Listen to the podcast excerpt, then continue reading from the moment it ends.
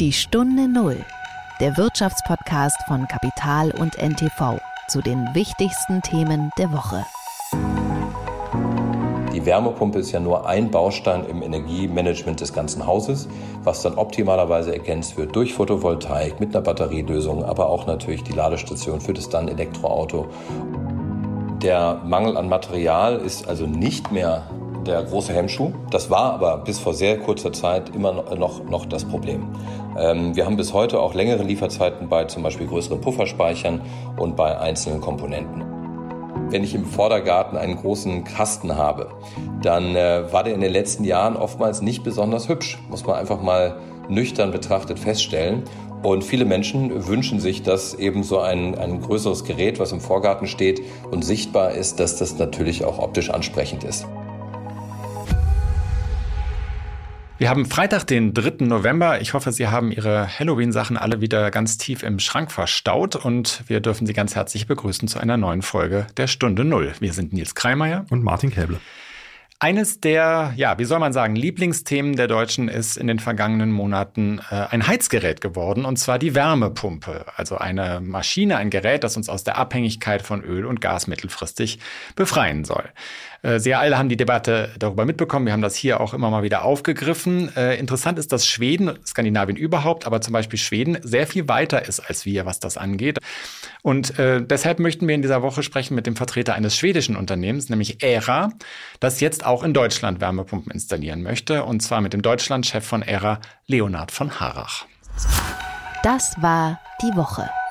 Ein weiteres Lieblingsthema der Deutschen ist allerdings schon deutlich länger die Inflation. Äh, Sie wissen alle, diesem Land steckt immer noch äh, das Ereignis der 20er Jahre in den Knochen, als es plötzlich zu massiven Preissteigerungen kam und äh, diese, diese äh, Geldscheine noch äh, in Erinnerung sind, wo da so auf einem Geldschein 10.000 Mark steht, wo man noch nicht mal ein Brotleib für bekommen hat. Das ist so eine Theorie, auf die man immer wieder trifft. Deswegen ist jede Art von Preissteigerung hier immer so ein Angstthema. Und wir haben festgestellt, dass nach dem russischen Überfall auf die Ukraine seit Jahren tatsächlich auch äh, mal wieder die Preise nach oben gegangen sind und es starke äh, Inflation in Deutschland gegeben hat, was man so lange gar nicht mehr kannte.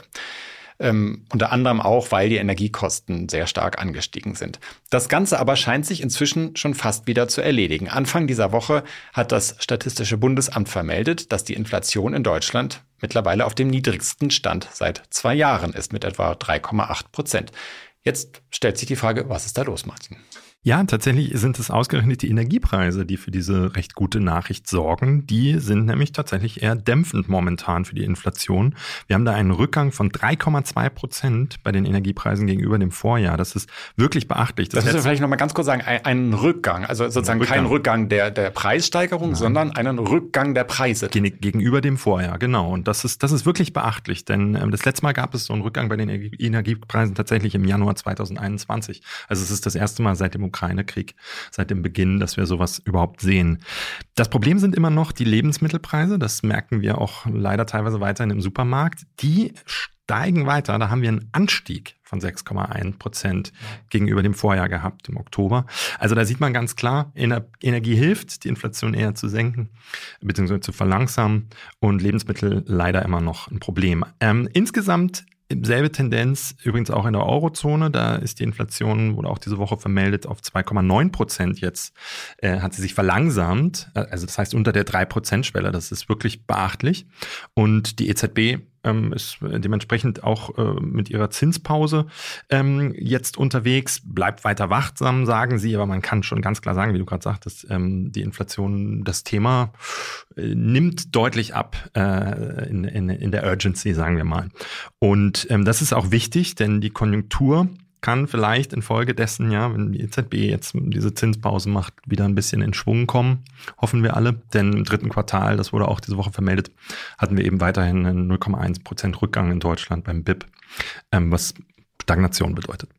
Ähm, jetzt ist ja bei Inflation immer, äh, sind, gibt es einerseits die offiziellen Werte, andererseits das, was die Leute tatsächlich so im Alltag spüren und was sie wahrnehmen. Und wenn du sagst, äh, die Lebensmittelpreise steigen immer noch deftig, Ähm, da stellt man sich ja sofort die Frage, was steht dahinter? Es gibt so diesen Vorwurf, äh, dass, äh, da gibt es ja mittlerweile diesen Begriff der Gierflation. Das heißt, dass irgendwelche Unternehmen äh, die allgemeine Lage ausnutzen und äh, höhere Preise erheben, als sie eigentlich erheben müssten. Das ist immer, finde ich, klingt dann gleich so ein bisschen populistisch. Wie viel ist da dran? Nach Sarah Wagenknecht zum Beispiel, wie wir letzte Woche besprochen haben.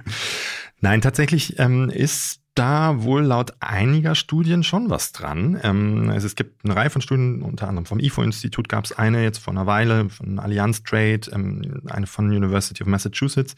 Und tatsächlich kommen ähm, einige der Studien zum, zum Ergebnis, dass es schon Anzeichen für sogenannte Mitnahmeeffekte oder Übergewinne, ähm, vor allem von großen Lebensmittelkonzernen gibt. Ähm, ja, es gibt von Seiten der Konzerne natürlich immer die Begründung, es geben halt auch durch die, durch die Lieferketten-Schwierigkeiten und, und äh, gestiegene Rohstoffpreise einfach Druck.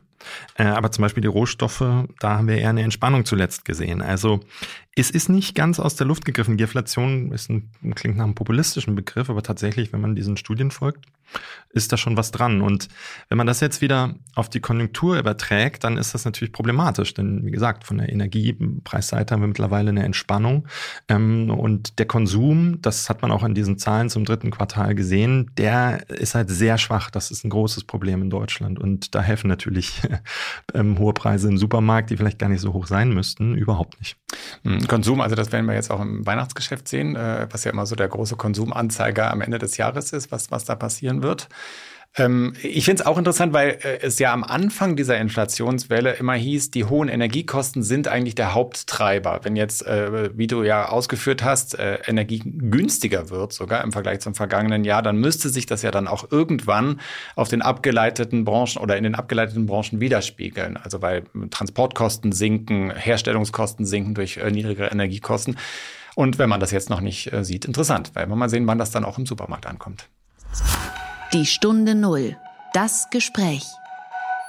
Wir haben an dieser Stelle ja schon häufiger über die Wärmepumpe gesprochen. Wir haben jemanden zu Gast gehabt, der das bei sich selbst einbauen will. Wir haben aber auch schon Unternehmer äh, gehabt, die äh, installieren äh, und die diese Geräte produzieren. Ähm, es ist ja eine Heizung, die auf sehr raffinierte Weise eine Einheit Strom in drei oder sogar noch mehr Einheiten Wärmeenergie umwandeln kann. Für mich war das am Anfang fast ein bisschen wie, äh, wie, wie Zauberei. Mittlerweile habe ich mir versucht, das so ein bisschen mit meinen mangelhaften physikalischen Kenntnissen so ein bisschen zu erklären. Ähm, jedenfalls ist um dieses Gerät im vergangenen Jahr in Deutschland eine wirklich hitzige Debatte entbrannt. Zuerst ist die Nachfrage kometenhaft nach oben geschossen im Zuge der steigenden Gaspreise. Dann rauschte sie wieder runter, weil unklar war, was wird gefördert, wie viel und wann wird gefördert. Inzwischen ähm, zeichnet sich das alles so etwas deutlicher ab. Aber es ist immer noch eine relativ unsichere Lage, die um dieses Gerät herum äh, ist. Und trotzdem gibt es Unternehmen, die sich von außen auf diesen Markt vorwagen. Und eines äh, von solchen Unternehmen ist das schwedische Start-up Era. Era geschrieben wie das englische Wort für Luft. Es gibt doch auch in Deutschland ähm, eine Reihe von Wärmepumpenherstellern. Warum ähm, müssen die aus Schweden kommen in dem Fall? Warum ist da so ein ja, also sehr gute Frage. Ähm, das wird auch in dem Interview jetzt gleich so ein bisschen äh, deutlicher. Ära äh, wird tatsächlich auch selbst produzieren, aber ähm, das erste ist so ein bisschen, dass sie einen anderen Ansatz haben des Vertriebs. Äh, darauf werden wir in dem Interview auch etwas genauer eingehen. Das Unternehmen ist aber auch insofern interessant, ähm, weil es äh, erstens aus, aus Schweden kommt, einem Land mit einem sehr hohen Anteil an Wärmepumpen, das haben wir vorhin ja schon gesagt, und zweitens, weil dahinter der Wagniskapitalgeber Vargas steht. Das ist vielleicht vielen nicht so vertraut, aber das ist ein äh, Unternehmen, das in den vergangenen Jahren sehr erfolgreich äh, Startups auf die Schiene gesetzt hat, unter anderem den Batteriehersteller Northvolt, äh, was wahrscheinlich das bestfinanzierte Startup in Europa im Moment ist und eine riesige Batteriefabrik in Schweden. Die hast du dir auch selber mal angeschaut. Die habe ich mir angeschaut. Das ist wirklich irre, dreimal so groß wie das Pentagon in der End Endausbaustufe. Äh, mit anderen Worten, die wissen äh, schon, was sie machen und die wissen auch, wie sie Geld ranziehen von anderen Geldgebern und äh, deswegen ist das nicht ganz so äh, unspektakulär, wenn so ein Unternehmen dann mit einem Ableger auf den deutschen Markt kommt. Ähm, und ERA will mittelfristig Wärmepumpen nicht verkaufen, sondern als Mietmodell für Hauseigentümer anbieten und ihnen damit sozusagen die, diese erste große Investitionsentscheidung erleichtern oder abnehmen. Und die kommen jetzt nach Deutschland. Genau, also ERA ist im Sommer dieses Jahres schon in Deutschland äh, gestartet und zwar mit einem ziemlich ambitionierten Ziel für die nächsten äh, zehn Jahre. Eine Million Wärmepumpen sollen, wollen sie verkaufen in, in Deutschland und in Europa sogar, sogar das Fünffache. Äh, und darüber habe ich mit Leonhard von Harrach gesprochen, dem Deutschlandchef von ERA.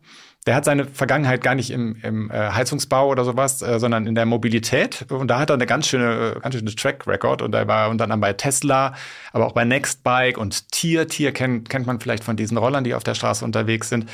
Und jetzt, äh, Mobilität ist ja so ein großes heißes Eisen in Deutschland immer. Und im Grunde begibt er sich jetzt mit ERA in ein anderes, sehr heikles Feld der deutschen Wirtschaft. Herzlich willkommen, Leonhard von Harrach in der Stunde Null. Ja, vielen Dank, Herr Kleinmeier. Freue mich sehr, hier zu sein. Herr von Harrach, äh, wir haben ja ein äh, wildes Jahr erlebt, was das Thema Wärme Wärmepumpen angeht in Deutschland. Äh, es ist lange über ein neues Gesetz diskutiert worden, das auch den Einbau von Wärmepumpen erleichtern sollte. Es ist über die Förderbedingungen für Wärmepumpen diskutiert worden. Und aufgrund dieser Situation ist ja so die Nachfrage auf dem Markt zumindest so ein bisschen eingebrochen im Vergleich zur ersten Euphorie. Ich hatte mich so ein bisschen gefragt, ist das denn tatsächlich wirklich ein guter Moment, um ausgerechnet in, in so einer Situation dann auf den deutschen Markt zu kommen? Ja, das ist eine sehr gute Frage. Ähm, ich würde ehrlich gesagt sagen, das gibt keinen besseren Moment. Und ähm, zwar aus verschiedenen Gründen. Man muss, man muss ja die Situation etwas aus verschiedenen Richtungen auch, auch differenziert betrachten. Äh, zum einen ist die Nachfrage eingebrochen, ja, aber äh, sie war eben auch im letzten Jahr ja fast unnatürlich hoch und hatte also einen wahnsinnigen Boom erlebt, der also mit einem graduellen Marktwachstum natürlich nichts zu tun hatte. Äh, und wir kehren jetzt eher wieder auf einen graduellen Pfad zurück. Ähm, das Zweite ist, die Debatte hat es ja absolut klar gezeigt. Also es ist ein Riesenbedarf daran, äh, hier technische Lösungen zu bringen, damit wir uns von Öl- und gasbasierten Heizungssystemen entkoppeln können. Da ist nun mal die Wärmepumpe der einzig wirklich gangbare Weg für die Masse. Und ähm, es fehlt aber an Volumen im Markt. Und jeder Akteur, so wie wir, der also dazu beitragen kann, dass Menschen in diesem Land eben einfach und schnell äh, zu zuverlässiger Wärmepumpentechnologie kommen, ähm, ist eben gebraucht und wichtig. Und da fühlen wir uns natürlich genau an der richtigen Stelle. Ähm, jetzt sagen Sie, es fehlt an Volumen im Markt. Äh, dazu wollen wir gleich nochmal kommen. Vielleicht erstmal ganz kurz äh, zu dem Modell, das Sie anbieten, denn das äh, weicht ja etwas ab von, äh, von anderen Anbietern. Also Sie bieten ja ein monatliches Zahlungsmodell an, also eine Art Miete der Wärmepumpe. Ähm, auch dafür gibt es äh, durchaus ja auch Anbieter, die was Ähnliches äh, vorhaben, aber das ist doch eher sozusagen eine etwas andere Funktion, die Sie da haben. Warum machen Sie das so? Also erstmal muss man ehrlicherweise sagen, wir bieten das monatliche Modell jetzt in diesem Moment noch nicht an, aber es wird sehr zeitnah auf den Markt kommen. Und ähm, wir reden da über, über wenige Wochen beziehungsweise Monate, also spätestens Anfang nächsten Jahres werden wir da mit einer Lösung aufwarten, dass eben eine monatliche äh, Zahloption da äh, verfügbar ist.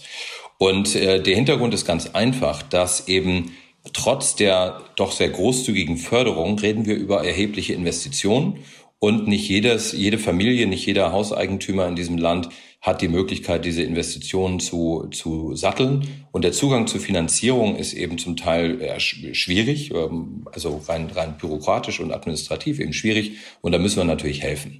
Das heißt, wir wollen also getreu unserer Mission Clean Energy Tech for Every Home also jedem Haushalt den Zugang zu dieser wichtigen Technologie ermöglichen. Und da ist natürlich Finanzierung ein ganz wichtiger Baustein. Ähm, aber das bedeutet ja auch, also wenn Sie sagen, äh, es ist für viele Haushalte ein Problem, diese großen Anfangsinvestitionen zu stemmen, äh, das müssen Sie dann ja eigentlich auch wieder auf so einen monatlichen Betrag umlegen. Also irgendwo äh, muss dieses Investitionsvolumen dann ja am Ende landen. Ja, da haben Sie natürlich vollkommen recht. Ähm, und das ist aber auch, sagen wir mal so, etwas ganz Normales für Investitionen, die ja letztlich dann auch den Wert von Hauseigentum steigern und zukunftssicher machen, die dazu äh, sicherstellen, dass eben Häuser auch in Zukunft schön warm und mit warmem Wasser versorgt werden können. Ähm, das ist also bei jeder Heizung so, nicht nur bei der Wärmepumpe. Bei der Wärmepumpe kommt jetzt hinzu, dass man am Anfang doch ähm, ja, in Größe, in Größenordnung 20 bis 30.000 Euro eben vorfinanzieren muss, bis dann einige Monate später dann auch die öffentliche Förderung dann greift und wieder zurückgezahlt wird. Und diesen Zeitraum zu überbrücken, ist natürlich auch eine ganz wichtige Funktion von einer, von einer Finanzierungsoption, so wie sie sie anbieten, sodass also die Hürde wirklich sehr, sehr klein äh, gehalten werden kann und wir letztlich über Investitionen reden, die in der Größenordnung von einer Öl- oder Gasheizung heute schon sind. Sie haben gerade das Thema Förderung angesprochen. Äh, äh, haben Sie denn schon jetzt einen, einen klaren Überblick und einen klaren Pfad, was die Fördermodelle angeht? Ist das für Sie jetzt schon geklärt eigentlich? Nee, ich, äh, also sagen wir mal so, nicht wirklich geklärt. Äh, da geht's uns leider nicht besser als dem Rest der Welt. Ähm, aber es gibt ja immerhin eine sehr klare Aussage der Bundesregierung, was passieren soll. Es gibt eine ähm, eine Erneuerung des Gebäudeenergiegesetzes, wo es, ähm, wo, wo also die Spur dafür gelegt ist. Jetzt fehlen noch die Einzelheiten, die genauen Einzelheiten, wie diese, diese neue Förderung aussehen soll und wie sie in die Tat umgesetzt werden soll. Aber nach unserem Verständnis reden wir über mindestens ähm, 50 Prozent Förderung für die nächsten äh, zwei Jahre. Äh, die Möglichkeit von, von, von Haushalten, die eben über geringeres Einkommen verfügen, dies noch weiter zu, äh, zu quasi draufzusatteln, dass es 70 Prozent werden. Und im Moment wird ja sogar diskutiert, dass der Geschwindigkeitsbonus noch um weitere fünf Prozent angehoben wird. Das heißt, wir reden im Extremfall über 75 Prozent Förderung, im Mindestfall 55 Prozent Förderung im, quasi ab dem nächsten Jahr. Ähm, und wir hoffen sehr, dass es genau so dann auch letztlich in die Tat umgesetzt wird. Aber die richtig feste Sicherheit und Klarheit, äh, die hat im Moment ja leider noch niemand. Und wir drücken die Daumen, dass es bald der Fall ist. Aber Ihr Plan ist es ja, äh, den Kundinnen und Kunden sozusagen den Weg durch diesen Förderdschungel abzunehmen, nicht? Also das, das müssen Absolut. die dann nicht machen, oder?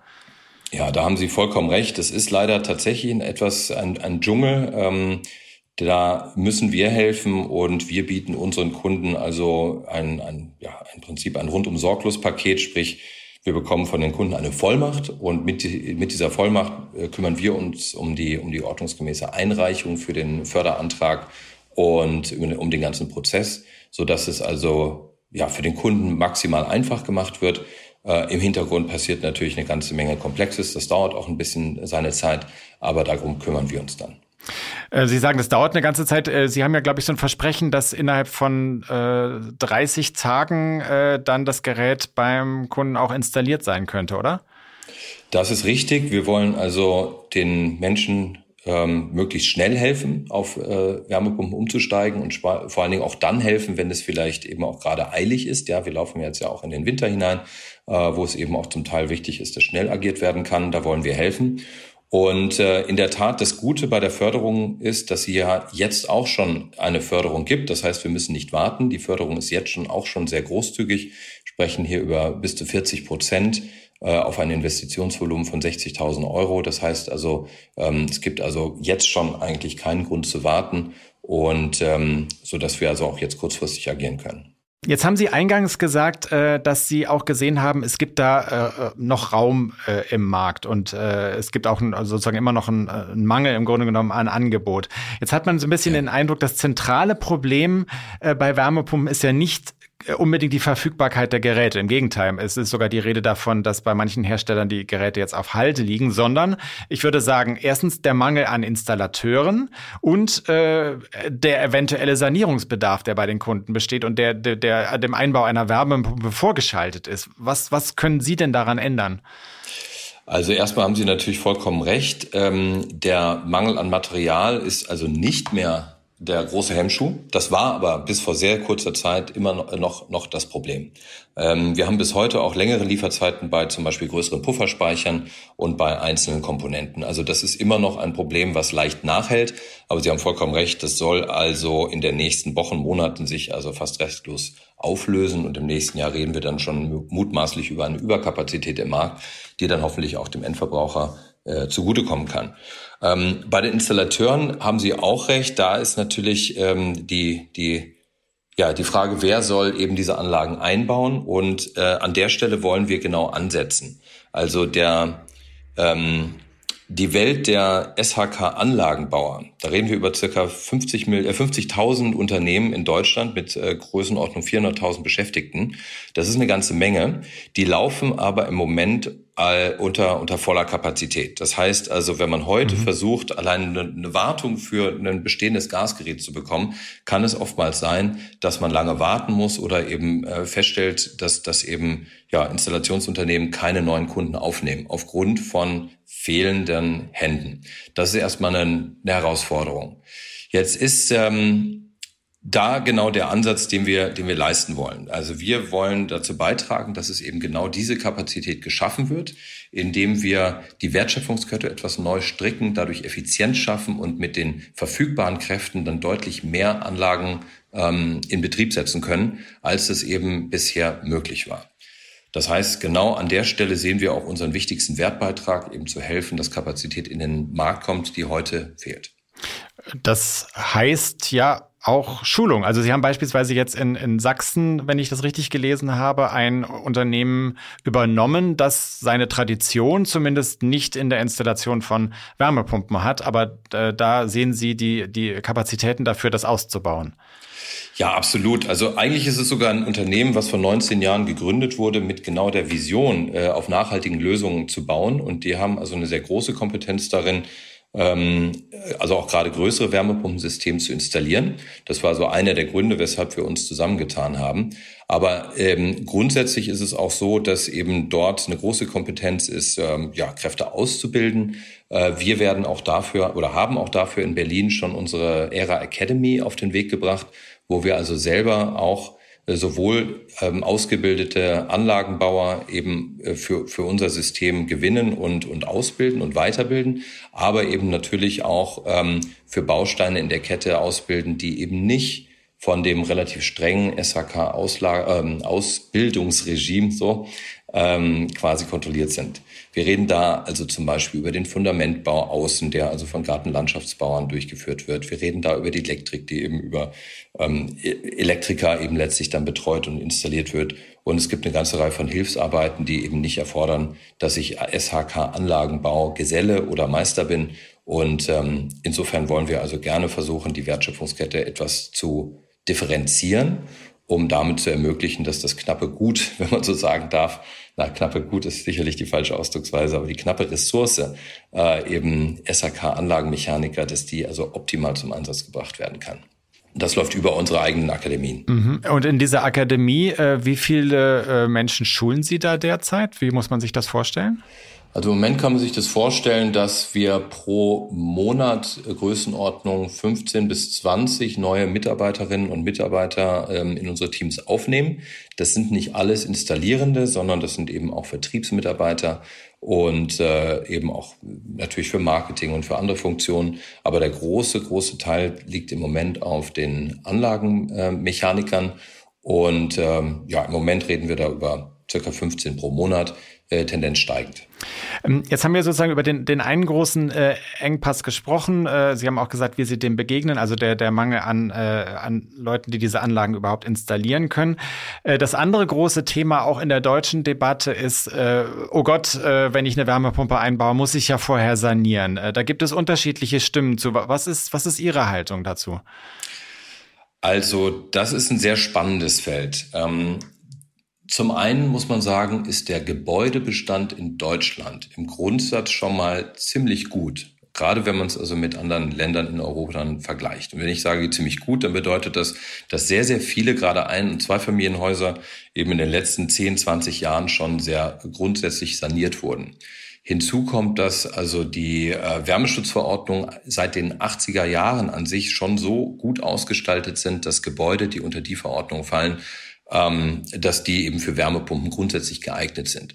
Das entspricht also auch den Ergebnissen von einer sehr langfristigen ähm, äh, Studie des Fraunhofer Instituts, die also vor einigen Jahren schon veröffentlicht wurde, wo also klar gezeigt wird, dass über 75 Prozent des Gebäudebestandes schon für Wärmepumpentechnik ausreichend ausgerüstet ist. Und da redet man insbesondere um den Dämmstandard.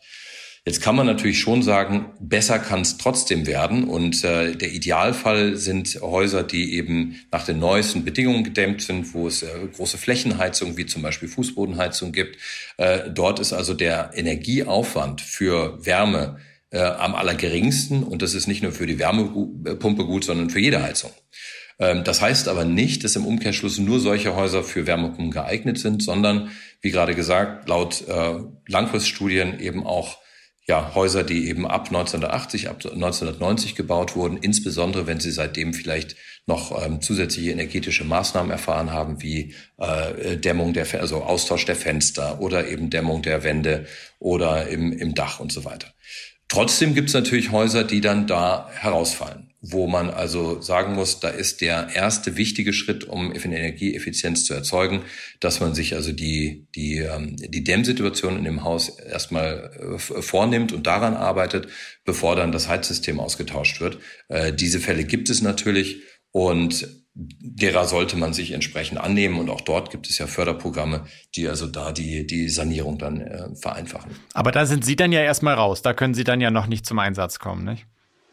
Das ist richtig. Also wir sind, wir verstehen uns als äh, Machete in dem Förderdschungel und überhaupt in dem Dschungel und wollen also gerne dazu beitragen, dass, äh, äh, dass man also die richtigen Wege da findet. Dazu gehört natürlich auch, dass wir Kunden ganz klar sagen, wenn Ihr Haus aus welchen Gründen auch immer eben noch nicht geeignet ist für eine Wärmepumpe, dann äh, würden wir perspektivisch da schauen wir gerade rein, möglicherweise auch eigene Angebote hinzuschalten. Aber äh, für den Moment würden wir dann sagen, nein, also wir sind im Moment nicht der richtige Partner, sondern wir empfehlen erstmal eine ganzheitlichere Sanierung äh, sich da ähm, äh, vorzunehmen. Und ähm, stehen dann natürlich gerne bereit, soweit das geschafft ist, aber wir sind nicht diejenigen, die da an der Stelle heute helfen können. Ähm, wenn wir mal zu den äh, Geräten kommen, die Sie einbauen wollen, beziehungsweise bereits einbauen. Ähm, da, wenn ich das richtig gelesen habe, sind das im Moment ja äh, Geräte aus asiatischer Produktion. Sie wollen aber selbst auch in die eigene Produktion von Wärmepumpen gehen, und zwar in Polen. Ähm, warum eigentlich? Also es gibt ja durchaus auch auf dem deutschen Markt äh, äh recht etablierte Angebote. Warum greifen Sie nicht auf die zurück?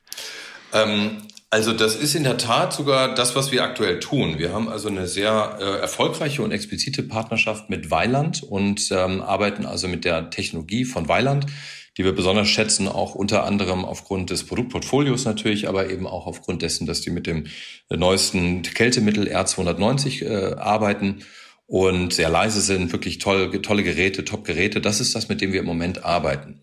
Ähm, wir sehen aber dennoch ein Potenzial, dass man die Technik, ähm, wenn man sie nochmal ganz neu denkt, von Grund auf nochmal neu denkt, dass es dort Verbesserungspotenziale gibt. Und der Ansatz ist auf der einen Seite ein optischer, also wir glauben, man kann die Wärmepumpe auch als Möbelstück innen und im, im, im Garten äh, noch etwas aufwerten. Da ist Potenzial. Das heißt so eine Art Sessel dann, oder?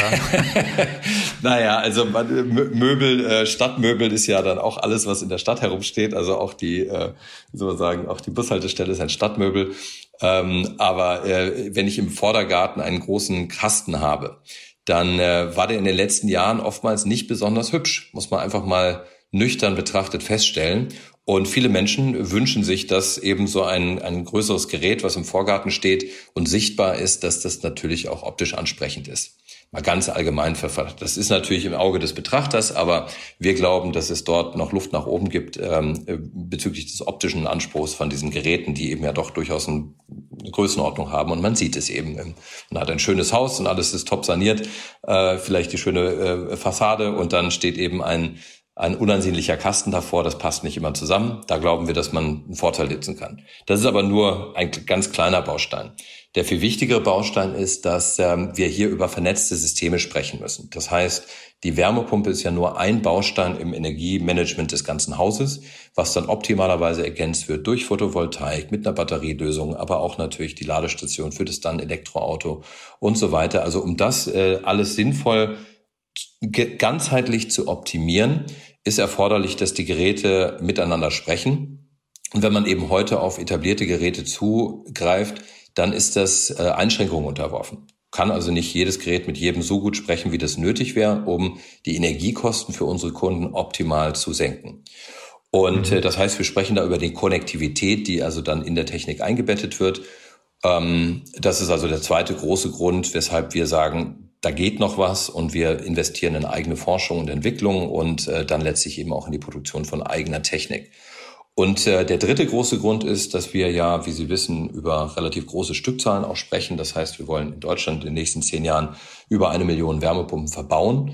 Und ähm, europaweit sollen es sogar fünf Millionen sein. Das heißt, ähm, wir sprechen da also auch über Potenziale, die, die, die, die die Technik in sich nochmal äh, anders zu optimieren, um größere Stückzahlen zu beflügeln, so dass man also schon in der Herstellung dazu beiträgt, die Kosten deutlich zu reduzieren. Also etwas verklausuliert vielleicht, aber wenn man nochmal von Grund auf andenkt, anfängt, die Wärmepumpe neu zu denken, dann erschließen sich Potenziale, die so ein Stück weit an, äh, an vielleicht an Tesla, wo ich ja früher auch äh, gearbeitet habe, erinnern, äh, wo man also feststellt, dass also Systeme, die komplett nochmal neu aufgesetzt sind, durchaus dann eben auch Effizienzpotenziale bieten, die es sonst nicht so einfach zu erschließen gibt. Mhm. Wann soll das losgehen, diese Produktion? Also Sie haben ja äh, verfolgt, dass wir schon ähm, ein, ein Werk von äh, ehemaliges Werk von Volvo oder jetzt noch Volvo, aber das wird jetzt gerade heruntergefahren in äh, Wroclaw, in Breslau in Polen übernehmen. Ähm, dort laufen die Vorbereitungen auf Hochtouren und wir gehen davon aus, dass wir schon im nächsten Jahr äh, die ersten die ersten Stücke da ähm, herausbekommen. Allerdings dann noch mit, äh, Sie sagten es eben, asiatischer Technologie. Das heißt also, das Innenleben wird also von sehr etablierten ähm, marktführenden ja, Technologielieferanten aus, ähm, aus Asien beigesteuert und wir werden es dann also sukzessive weiter in Richtung eigener Technik dann weiterentwickeln. Aber jetzt geht es vor allen Dingen erstmal auch darum, dann auch diese Konnektivitätslösungen eben in den Markt zu bringen, um zu beweisen, was für Potenziale da drin stecken. Äh, Herr von Harach, äh, ERA ist ja ein Unternehmen, das aus äh, Schweden kommt, das auch einen schwedischen Hintergrund hat und das ist kein Zufall, weil wir wissen, dass äh, die skandinavischen Länder und dabei auch Schweden einen deutlich höheren Anteil äh, an Wärmepumpen, an der Wärmeerzeugung haben als Deutschland. Was kann Deutschland von Schweden lernen? Ja, eine ganze Menge. Ähm, Schweden ist also da gerade da wirklich das Paradebeispiel und ich glaube, es ist eben kein Zufall, dass unsere Gründungsidee aus Schweden stammt. Das heißt, das beweist zwei Dinge im Wesentlichen. Das eine ist, wir haben hier ein Land, was also klimatisch gesehen noch etwas anspruchsvoller ist als Deutschland. Also im Durchschnitt ist es in Schweden deutlich kälter. Äh, die Winter sind sehr viel härter und trotzdem funktioniert dort die Luftwasserwärmepumpe einwandfrei. Das äh, mhm. ist also für uns ein wichtiger Beweispunkt, dass eben auch hierzulande die Wärmepumpe auf jeden Fall in der Lage ist, ähm, genügend Wärme zu erzeugen, dass wir im Winter nicht frieren müssen und dass das Wasser warm ist. Der andere Punkt ist aber auch, dass in Schweden schon seit ja, ich glaube, seit über 20 Jahren die Wärmepumpe als de facto Standard etabliert ist. Und dort hat sich also gezeigt, wie durch Spezialisierung und durch ähm, ja, Fokussierung eben Effizienzpotenziale entstehen, und zwar in der Installation. Das heißt also, die Installation einer Luftwasserwärmepumpe dauert in Schweden im Durchschnitt ungefähr halb so lange, wie es in Deutschland der Fall ist.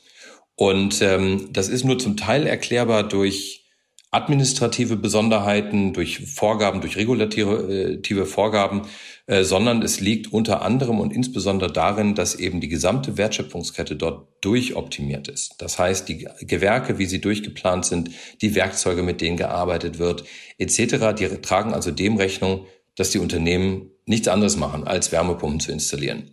Und ähm, das ist eine Entwicklung, die sieht man, kennt man ja aus jedem Bereich.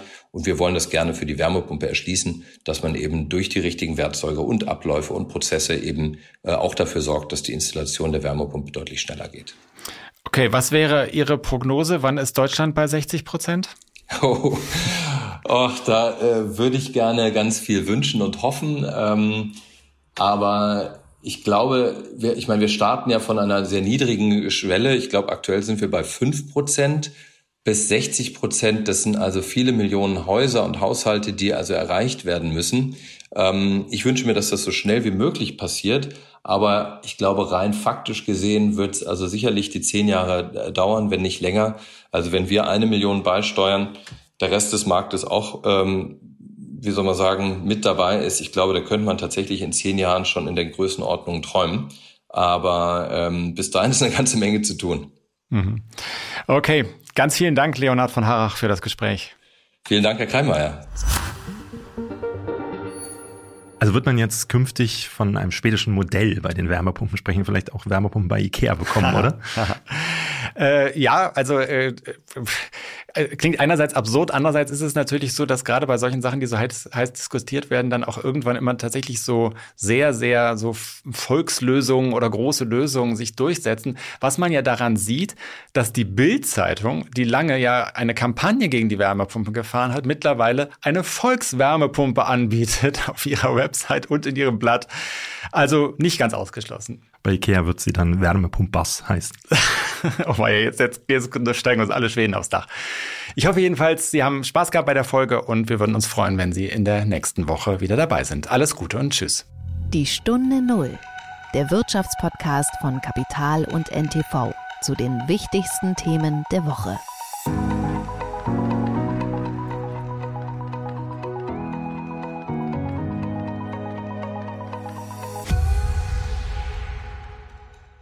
Dieser Podcast ist eine Produktion der Audio Alliance.